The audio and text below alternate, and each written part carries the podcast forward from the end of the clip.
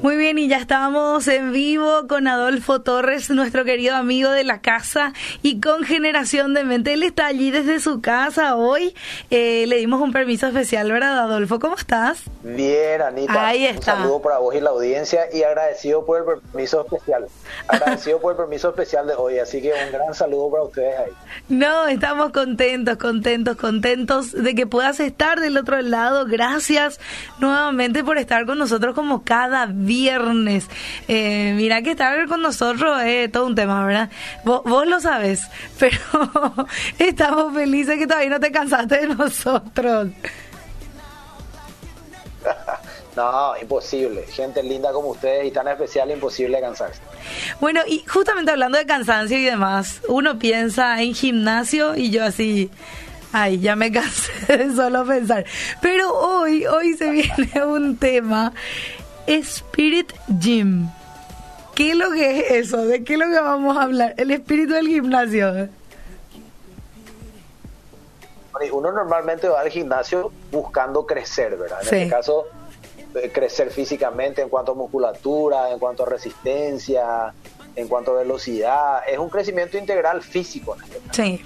Pero hoy nosotros queremos hablar un poquitito del crecimiento espiritual y queremos hablar de lo que es madurez espiritual.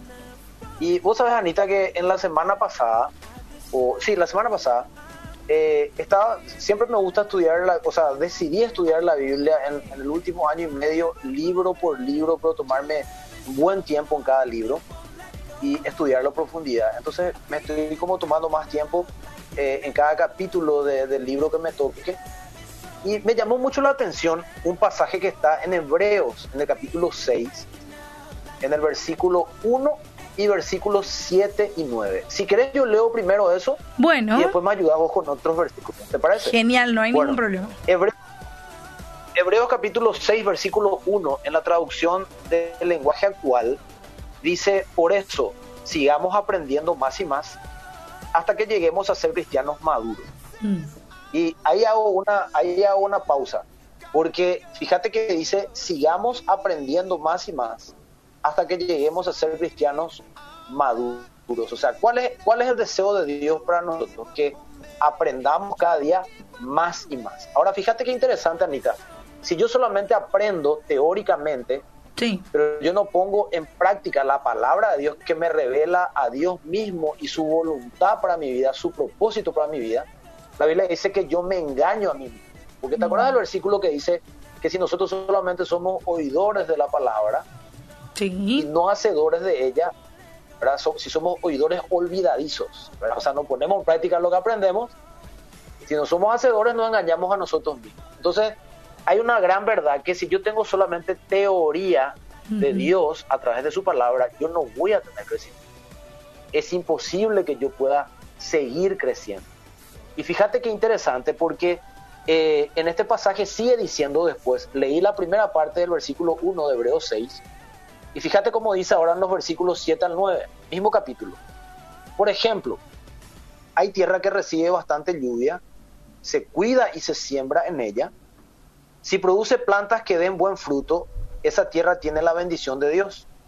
Pero esa tierra no vale la pena si solo crecen en ella espinos y maleza. Y quiero que se acuerden de esta frase, esa tierra no vale la pena Mm. si solo crecen, crecimiento, si solo crecen en ella espinos y malezas. Eh, Sí. Si uno tiene un terreno y en ese terreno vos no plantás nada y cuidás lo que estás plantando para que crezca lo que vos querés que crezca, igual en ese terreno va a crecer algo. Piensa nomás en un patio grande con donde vos tenés pasto. Sí. Si vos el pasto no cuidás y no, no lo tratás, no, no, lo, no lo vas llevando en un proceso, van a empezar a crecer espinas, Mm. yuyos y un montón de cosas. O sea, el estado solo de algo sin cuidado también hace que crezcan cosas no buenas. Y acá es- lo que está diciendo es justamente eso, ¿verdad? Dice, pero esa tierra no vale la pena si solo crecen en ella espinos y, y maleza. Y después Sí. dice, corre el riesgo de caer bajo maldición de Dios y terminará destruida con fuego. Estimados hermanos, lo que acabamos de decir es duro, pero estamos convencidos de que ustedes son como tierra buena donde se cultiva la salvación. Mm. Y acá yo quiero enfatizar algunas cosas como introducción muy importante. por ejemplo, o muy importantes en este caso, porque son varias cosas. Primero dice, por ejemplo, da el ejemplo de que hay tierra que recibe bastante lluvia, se cuida y se siembra en ella. ¿Sabes qué me vino a la cabeza? Mm. En la Biblia el agua también eh, representa la palabra misma de Dios muchas ocasiones dentro de la escritura. Y a mí me vino en la cabeza una persona que recibe mucha palabra de Dios. Mm. Todo el tiempo está recibiendo buena palabra de Dios. Quitarle el hecho de que vos tenés que buscar eso en intimidad y conocerla a Dios a través de su palabra. Pero ponerle que vos estás rodeado de gente que todo el tiempo te da buena palabra, gente que te, está mostrando buenos principios de Dios para ti. Todo el tiempo está recibiendo esa persona eso, ¿verdad? La, la lluvia de la palabra, la revelación de Dios para tu vida. Después dice también, dice que hay tierra que se cuida. O sea, yo pienso, estás rodeado por personas que te aconsejan, que te dan buenos consejos de vida para tratar de darte un norte y acompañarte en cosas que por experiencia el otro ya sabe que probablemente termina mal. Y si la, le la palabra, con más razón la palabra te dice cómo van a terminar las cosas si no lo haces de cierta manera. Tenés consejo, tenés mentoreado, tenés gente que te cuida. Hace mucho tenés gente que te está tratando de apoyar en ese sentido. Y después dice, y se siembra en ella, o sea, gente que eh, se siembra tiempo, se siembra eh, espacios de calidad con esa persona, pero ¿qué pasa? No da fruto igual. Sí. No crece. Tiene todas estas ventajas, pero no crece. Entonces hace la aclaración al escritor, dice, si produce plantas, o sea, si tiene todo esto, Mm. y produce plantas que den buen fruto, esa tierra tiene la bendición de Dios. Entonces, ¿cuál es la tierra que tiene la bendición de Dios? Porque vos y yo somos esa tierra, mm. en la cual Dios quiere sembrar, la cual Dios quiere regar, la cual Dios quiere cuidar. Dios dice, si yo te doy todo esto y vos creces y das fruto, vos tenés mi bendición. ¿Por qué? Mm. Porque estás aprovechando la gracia, estás aprovechando mi palabra dada por amor a vos en un tiempo de gracia para Y nosotros estamos en tiempo de gracia en la tierra en este tiempo de parte del Señor. Pero después automáticamente aclara y dice, pero, y vos sabés que cuando la Biblia aparece un pero, ese sí es un pero que valga, ¿verdad? No es como, claro, no es como el famoso, no hay, pero que valga, este pero sí vale. Y ahí automáticamente hace la corrección, dice, pero, mm. si esa, dice, pero esa tierra no vale la pena si solo crecen en ellas espinos y maleza. Y ya dimos el ejemplo hace rato de que una tierra que uno cuida, igual va a crecer algo ahí. Mm. Entonces, por eso es que vos tenés que hacer que tu vida crezca con propósito. No dejarla al azar a ver qué crece.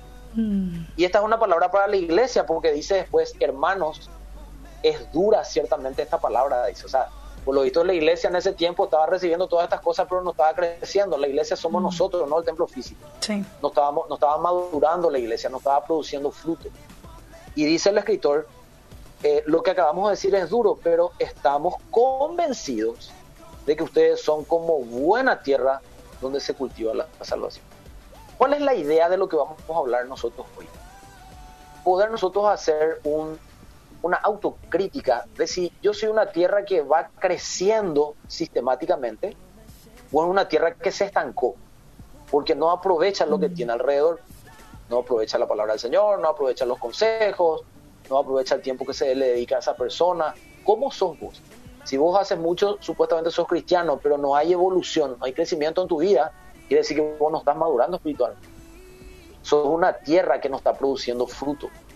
Y yo elegí acá una frase que me gusta mucho que dice que madurar es dejar de echarle la culpa a algo o a alguien y empezar a hacernos cargo de nuestras propias decisiones y actitudes. Eh, yo siempre escucho que la gente cuando no crece le echa la culpa a algo o a alguien. Mm. No, lo que pasa es lo que yo crecí en una casa que eh, nunca luego nadie me dio atención. No, lo que pasa es que eh, y buscamos la quinta pata al gato. Excusas. Lo que pasa es que yo no tengo luego lo que excusas. Yo no tengo luego lo que vos tenés. ¿verdad? A vos te rodean de gente que te ama, mm. a mí no. Y vemos que se convierten en pretextos que la gente cree. Mm. Pero Anita, nosotros sabemos bien, porque tenemos incluso gente conocida, que su contexto era terrible. Mm. Pero cuando ellos decidieron hacerse responsables de su vida y decir, yo no puedo echarle la culpa a mi entorno porque yo hoy tengo una posibilidad de crecer y madurar integralmente como persona a través de la guía del Señor, porque hoy tengo su palabra, hoy tengo su Espíritu Santo, hoy tengo su guía a través de todas estas cosas, tengo gente que me guía. Yo no puedo quedarme así. Y esa persona que pasa, crece. Y mm. ves que la gracia de Dios crece también sobre esa persona. Entonces, es muy importante esto porque si uno se va al diccionario, por ejemplo, el diccionario dice de madurez, estado de un fruto que ha alcanzado un desarrollo completo. Y aparece otra vez la palabra fruto. Mm. Estado de un fruto que ha alcanzado un desarrollo completo. O sea que lo maduro es algo que se desarrolla hasta alcanzar una plenitud. También dice estado de una cosa que ha alcanzado su pleno desarrollo o de una persona que ha alcanzado su mejor momento en algún aspecto. ¿Y hacia dónde Dios te quiere llevar? Dios te quiere llevar al mejor momento de tu vida, a una madurez espiritual y emocional. Lo físico va a ser una consecuencia de madurar espiritualmente y madurar emocionalmente. Y fíjate, Anita querida, eh, por ejemplo, hay un famoso relato que vos lo conoces, y ahí sí te voy a pedir que me ayudes. Sí. Que está en Juan 15, 4 al 6. Si tenés la versión de la PDT va a ser genial. Juan capítulo 15, versículo 4 al 6. A ver, 15, 4. La, la, la PDT me pediste, ¿verdad? Exactamente, la PDT. Eh, a ver, un poquito, un poquito, poquito, poquito. Bueno, tengo la, la NTV, tengo aquí a mano. Igual. ¿Cuál puedes leer? Léeme nomás, sin problema. Juan 15, 4. Dice lo siguiente, permanezcan en mí y yo permaneceré en ustedes, pues una rama no puede producir frutos si la cortan de la vid y ustedes tampoco pueden ser fructíferos a menos que permanezcan en mí. Ciertamente yo soy la vid, ustedes son las ramas. Los que permanecen en mí y yo en ellos producirán mucho fruto, porque separados de mí no pueden hacer nada. El que no permanece en mí es desechado como rama inútil y se seca. Todas esas ramas se juntan en un montón para quemarlas en el fuego. Y fíjate cómo el Señor acá es clarísimo, dice que ninguna rama puede dar fruto por sí sola. Sí. O sea, una rama, que nosotros somos esa rama en este caso, para que haya un crecimiento integral, nosotros necesitamos estar pegados a Dios. Y como yo estoy pegado a Dios, a través de su palabra y a través de la comunión con Él.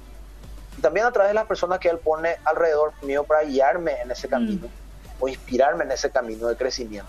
Sí. Pero fíjate, Anita, que es muy interesante porque si vos pensás en, un, en una, planta, una vid, ¿verdad? que es una planta de uva, si vos pensás en, en la vid, si pensás orgánicamente, la rama que está adherida a la vid, sabe que no tiene opción como para despegarse nomás de la vid. Porque una rama eh, común y corriente física no se desgaja nomás de, de la vid, del tronco de la vid, porque sabe que va a morir. Claro. Pero fíjate cómo, fíjate cómo es Dios. La rama de la vid no tiene esa opción porque sabe que se va a morir. Mm. Y sin embargo a nosotros Dios nos dio la voluntad, mm. el libre albedrío de escoger o estar adheridos a la vid o no estar adheridos a la vid. Yo decido. Pero si yo, no si yo decido no estar adherido a la vid, igualmente como esa vid física, yo voy a terminar muerto. Así es. Porque no tengo lo que necesito tener para vivir esta vida con sabiduría y un proceso de crecimiento constante. Entonces, acá, por eso dice, separados de mí nada podéis hacer. Mm. El que permanece en mí y yo en él producirá mucho tiempo, mucho fruto. Y esto me impacta, Anita, ¿sabes por qué? Porque a veces la gente dice, no, pero si el Señor quiere que yo esté con él, él se va a encargar de que yo no me aleje. Eh, si él quiere que yo esté eh, crezca, Él se va a encargar de que yo crezca. Y somos cara duras, porque imagínate, Dios ya te dio todo para que vos crezcas, entonces Él ahora otra vez, Él te mm. tiene que hacer crecer sin que vos hagas lo que a vos te corresponde. Y Dios quiere estar en vos, y está en vos si vos le aceptaste en el corazón, porque Él viene y llena tu corazón con su Espíritu Santo, llena tu vida con su presencia. Pero acá mm. dice, si yo, o sea, Dice acá, voy a leer de vuelta para que se entienda bien. El que permanece en mí y yo en él, dice acá, producirá mucho fruto. Quiere decir que no basta solamente que Dios permanezca en mí, porque Él siempre permanece en mí. La Biblia dice, aunque vosotros permanecieseis infieles, mm. ¿cómo permanece el Señor? Yo permanezco fiel, dice. Sí. O sea, Él siempre permanece en nosotros. Pero ¿cuál es el secreto para crecer? Que yo permanezca en Él. Mm. Yo tengo que permanecer en Él. Y esa es una decisión personal. Eh, fíjate, hay una historia que yo sé que vos conoces mucho también. Voy a leer yo el versículo 8 para cerrar esta partecita. Del mismo capítulo, Juan 15 dice, ustedes darán honra a mi Padre dando mucho fruto. Y así demostrarán que son mis seguidores. ¿Cuál, ¿Cómo yo puedo saber si alguien es seguidor genuino de Jesucristo? Cuando se ve no solo fruto, cuando se ve mucho fruto. Mm. Quiere decir que el que no demuestra mucho fruto, el que no demuestra crecimiento constante, ese no, no es un buen ejemplo de seguidor de Jesucristo. Mm. Porque nosotros estamos supeditados a ir creciendo todo el tiempo, como dice la Biblia, de gloria en gloria. Gloria, sí. Y cantamos, ¿verdad? ta, ta, ta, ta, cantamos ahí, de gloria en gloria, te veo, ¿verdad? De gloria en gloria, estamos cantando. Pero a veces no entendemos que nuestro crecimiento debe ser así. Mm. Y no nos olvidemos, Anita, que gloria en la Biblia también es traducida como cultura manifiesta. Sí. O sea, la cultura, el estilo de vida de Dios en mi vida es lo que tiene que ir creciendo. Mm. Gloria en gloria. Eso es dar mucho fruto. Si vos te acordás, Anita, esto lo voy a leer yo por tiempo.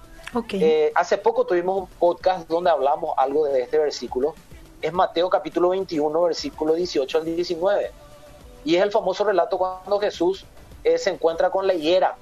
Sí. ¿Te acuerdas que le maldice? Sí, sí, sí. Y acá, muy de mañana Jesús, muy de mañana Jesús estaba de regreso en Jerusalén y sintió hambre. Mm. Vio una higuera, pero solo tenía hojas, o sea, no tenía frutos. Se acercó y le dijo que nunca más vuelvas a dar fruto. Mm. La higuera se secó al instante y murió. ¿Sabes por qué se secó la higuera? Esto fue una gran revelación de Dios para mí. Porque cuando Jesucristo vino a buscar fruto en ella, no lo tenía. Mm. Sí. Él cuando necesitó que tenga fruto, no tenía. Entonces dijo, no me sirve esta higuera. Porque a esta altura, esta higuera ya tenía que tener fruto.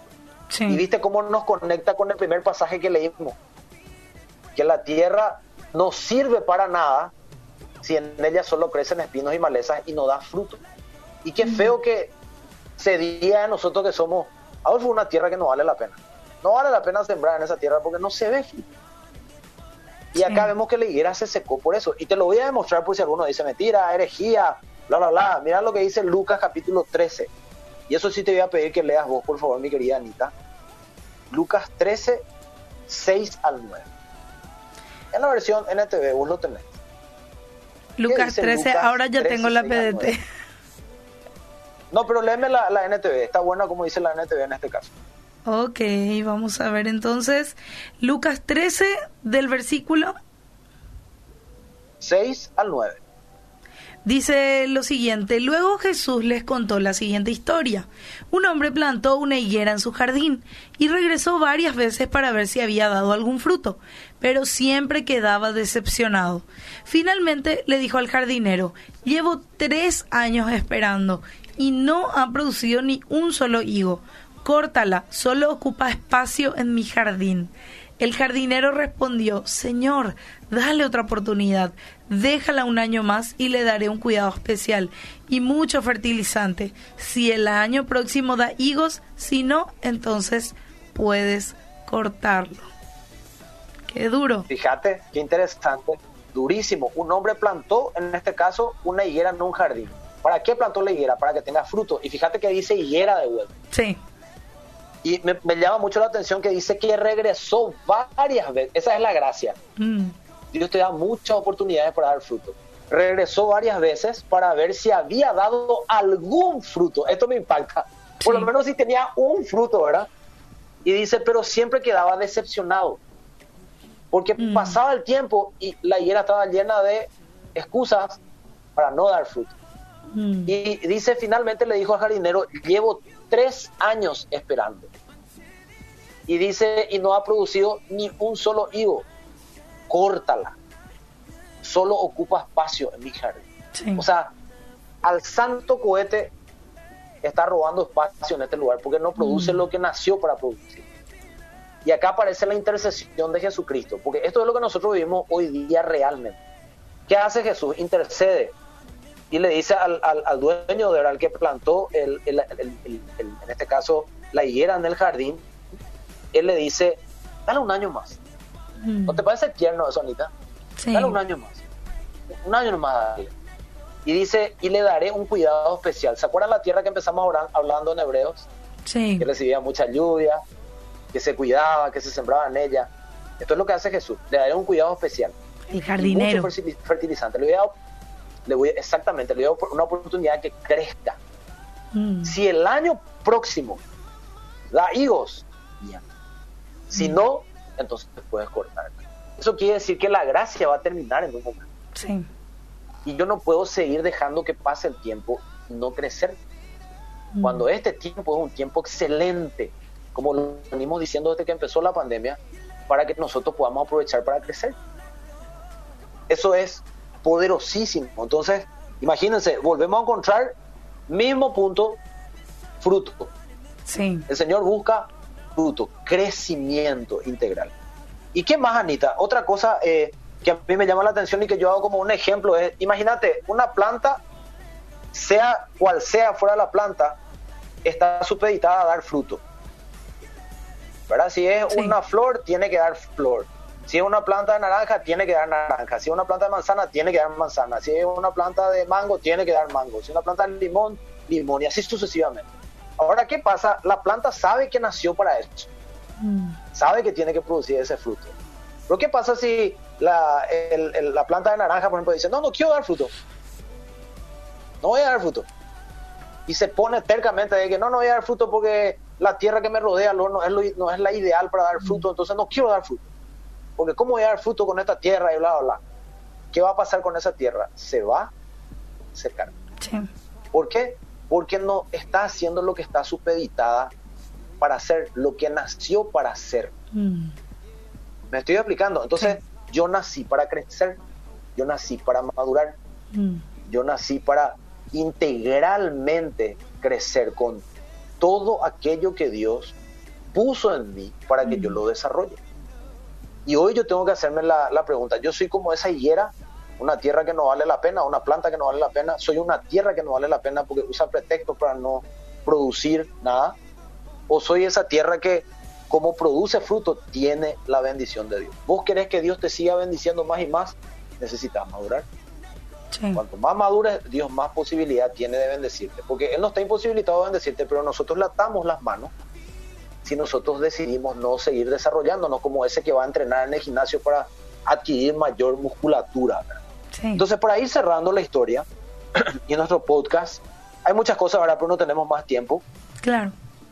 Eh, hay, hay, una famosa parábola. Por ejemplo, si nosotros vemos la, la, parábola de los talentos, la misma cosa. Lo que se le dio a cada uno, Dios busca que se multiplique. Sí todos vemos que lo que Dios da, Él busca que se multiplique en la vida de cada uno. Y yo voy a cerrar con esto. Hay una historia que eh, está en Mateo, capítulo 13, versículo 3 al 9 y 18 al 23. ¿Puedes leer, Anita, por favor, eso? Sí. Mateo 3. Yo no sé si hay mensajes o algo, Anita, por ahí de paso. Ahí voy le... Y cerramos después. Están enviando saludos, la, la mayoría de la gente, y hay un mensajito que dice gracias por enseñarnos en este tiempo. Así que me ah. uno, me uno a ese mensaje. Eh, Mateo. Capítulo 13, versículo 3 al 9. Bueno, dice el 13, 3 al 9. Contó muchas historias en forma de parábola como la siguiente. Escuchen, un agricultor un agricultor salió a sembrar. A medida que esparcía las semillas por el campo, algunas cayeron sobre el camino y los pájaros vinieron y se las comieron. Otras cayeron en tierra poco profunda con roca debajo de ellas. Las semillas germinaron con rapidez porque la tierra era poco profunda, pero pronto las plantas se marchitaron bajo el caluroso sol y como no tenían raíces profundas, murieron. Otras semillas cayeron entre espinos, los cuales crecieron y ahogaron los brotes. Pero otras semillas cayeron en tierra fértil y produjeron una cosecha que fue 30, 60 y hasta 100 veces más numerosa de lo que se había sembrado. El que tenga oídos para oír, que escuche y entienda. ¿Qué dice el 18 al 23 ahora? Del mismo capítulo. Sí. 18 al 23 dice lo siguiente, escuchen ahora la explicación de la parábola acerca del agricultor que salió a sembrar. Las semillas que cayeron en el camino representan a los que oyen el mensaje del reino y no lo entienden. Entonces viene el maligno y arrebata la semilla que fue sembrada en el corazón. Las semillas sobre la tierra rocosa representan a los que oyen el mensaje y de inmediato lo reciben con alegría pero como no tienen raíces profundas, no duran mucho. En cuanto tienen problemas o son perseguidos por creer en la palabra de Dios, caen. Las semillas que cayeron entre los espinos representan a los que oyen la palabra de Dios, pero muy pronto el mensaje queda desplazado por las preocupaciones de esta vida y el atractivo de la riqueza, así que no se produce ningún fruto.